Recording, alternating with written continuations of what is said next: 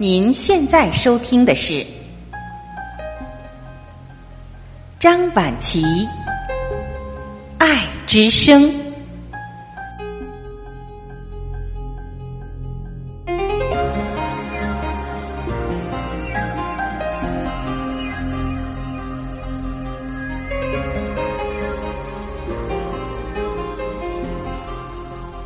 各位家人，你们好，我是张晚琪。今天让我们一起来分享三秋树撰写的一个真实的故事《伟大的放弃》。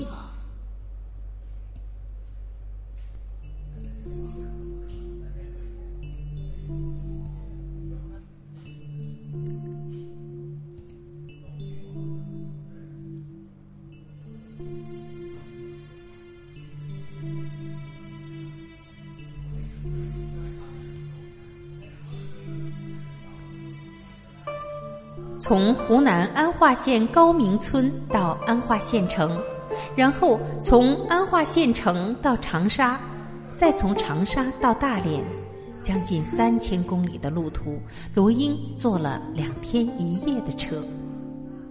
本来大连方面让他坐飞机，可是，一听价钱，他觉得还是能省就省吧。沿着儿子韩香上学的路。最远只去过镇上集市的罗大妈，东问西打听，总算上对了车。坐在座位上，汗还没擦干，罗英的眼泪就掉了下来。不出来不知道，世界这么大，他的香儿从那个穷乡僻壤走出去，真是太不容易了。两年前，乡亲们在村口。敲锣打鼓的给香儿送行，嘱咐他：好好读书，将来接你妈去城里享福。你妈一个人把你拉扯大，不容易呀。两年后，乡亲们在村口含着眼泪给罗英送行，告诉他：一定不能放过那个撞人的司机，他把你们这个家都给毁了。乡亲和亲戚有要陪罗英去大连的，可是他想了半天，还是拒绝了。他怕人一多，他的心就乱了。到了大连火车站，香儿的老师、同学，还有公交车集团的领导，以及那个肇事司机小付都来接他。公交车集团和校方都为罗英安排了宾馆，可是罗英却要求去司机小付家看看，让其他人先回。对于罗英的要求，大家唯一能做的就是满足。公交车集团领导对小付说：“不管人家怎么闹，你都得受着。人家唯一的儿子没了，怎么闹都不为过。”罗英去了小付的家，五十平方公尺不到的房子，住着一家五口。小付的父母和小付一家三口，孩子刚上幼儿园。就在小付的媳妇不知道该跟罗英说什么好时，罗英说：“你们城里人住的地方也太挤了吧。”罗英的话。让小富媳妇的眼泪一下子就下来了，她借机诉苦：从结婚就和老人一起过，都是普通工人，哪儿买得起房子？一平方一万多的房价，不吃不喝两辈子也买不起。罗英惊呆了，一万一平方，就这跟鸽子笼似的楼房？小富媳妇说：“可不是。”小付一个月工资两千不到，一个月只休三天，没日没夜的跑，跑的公里数多就多赚点，跑的公里数少就少赚点。从当公交车司机那天起，就从来没有睡到自然醒的时候，生生落下一个神经衰弱的毛病。这些年他也没跟家人过过一个团圆的节日，现在可好，又出了这么大的事故。小富媳妇干脆放声大哭起来。罗英见状，赶紧对小妇媳妇说：“姑娘，大妈想在你们家吃顿饭。”小妇媳妇赶紧擦干眼泪，忙不迭的让小富出去买菜。可是罗英坚决不同意，她说：“家里有啥就吃啥。”吃完饭后，罗英要去香儿的学校看看。从进门到走，关于香儿的死，罗英一个字都没提。香儿的同学领着罗英，把香儿生前上课的教室、睡过的寝室等有过香儿足迹的地方都走了个遍。校方为罗英组织了强大的律师团，主要目标有两个：一是严惩肇事司机；二是最大限度的争取经济赔偿。罗英没见律师团。只是把香儿的系主任叫了出来，跟他说：“香儿给你们添麻烦了，我还得继续添个麻烦，帮我联系，把香儿的尸体早些火化了，再派一个和香儿关系最好的同学，领着我和香儿，把大连好玩的、他没去过的地方都转转。”其余的事儿，我自己来解决，不能再给你们学校添麻烦了，也不能再让孩子们为香儿耽误学习了。系主任还想说什么？罗英说：“香儿昨晚托梦给我了，孩子就是这么说的，咱们都听他的吧。”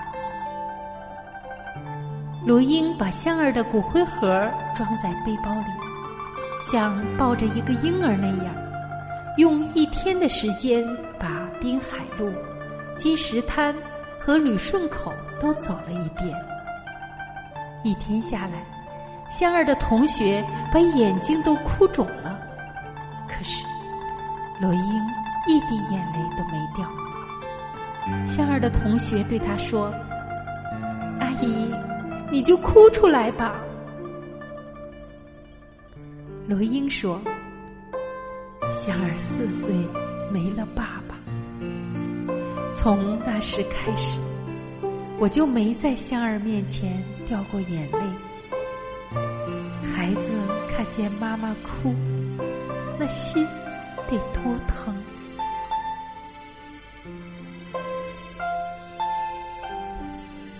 第二天。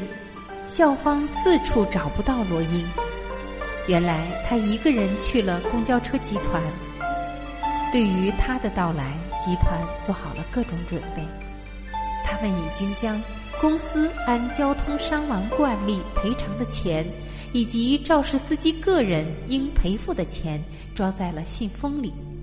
家属能接受就接受，接受不了那就走法律程序。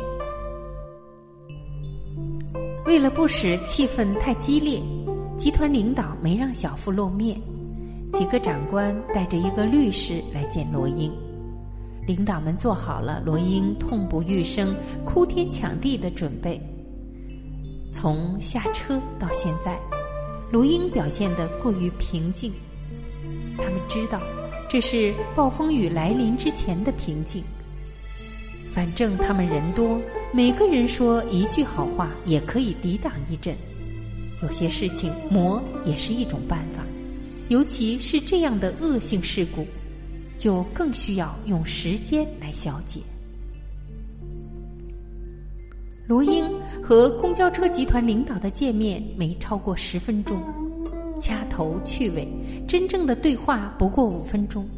罗英说：“我请求你们两件事。”第一件，希望你们别处分小付司机。第二件，小付司机睡眠不好，你们帮我转告他一个偏方：十粒去核的红枣，拌上盐、油、姜煮熟，早晚热着吃，吃一个月左右，肯定管用。集团领导一时反应不过来，罗英顿了顿，说：“香儿给你们添麻烦了。”罗英走了，对集团领导非要塞给他的钱，他怎么也不肯收。这钱我没法花，把小副司机的那份儿还给他，其余的你们给司机们吧。城里车水马龙的，行人不容易，开车的也不容易。罗英走了，比来时多了一件东西，那就是香儿的骨灰。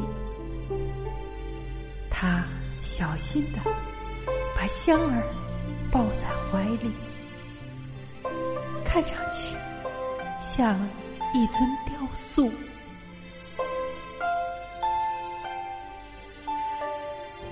公交车集团上上下下全震惊了。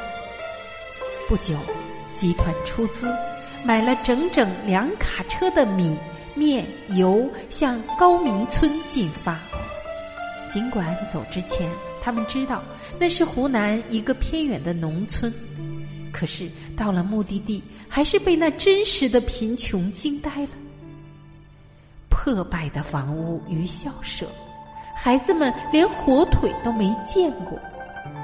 罗英家的房屋有几根柱子支着，摇摇欲倒。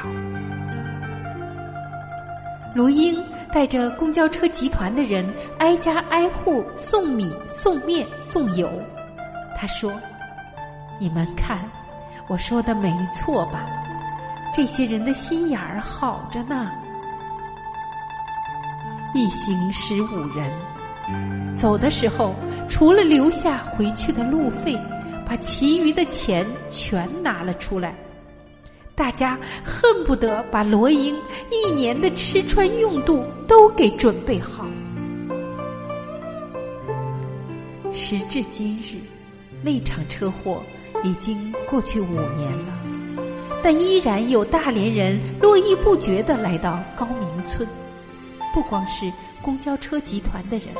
还有对此事知情的其他人，他们不光是看望年岁渐长的罗英，也为那个村庄做着力所能及的事：投资、修路、建新校舍。香儿是寡妇罗英这辈子最大的骄傲，但正是这位母亲的放弃。让一个悲剧有了昂扬的走向，有了最出人意料的后来。这是一位早早失去丈夫，而后又失去延续香火、唯一正在上大学的儿子，地处边远而又闭塞的乡村中的一位村妇。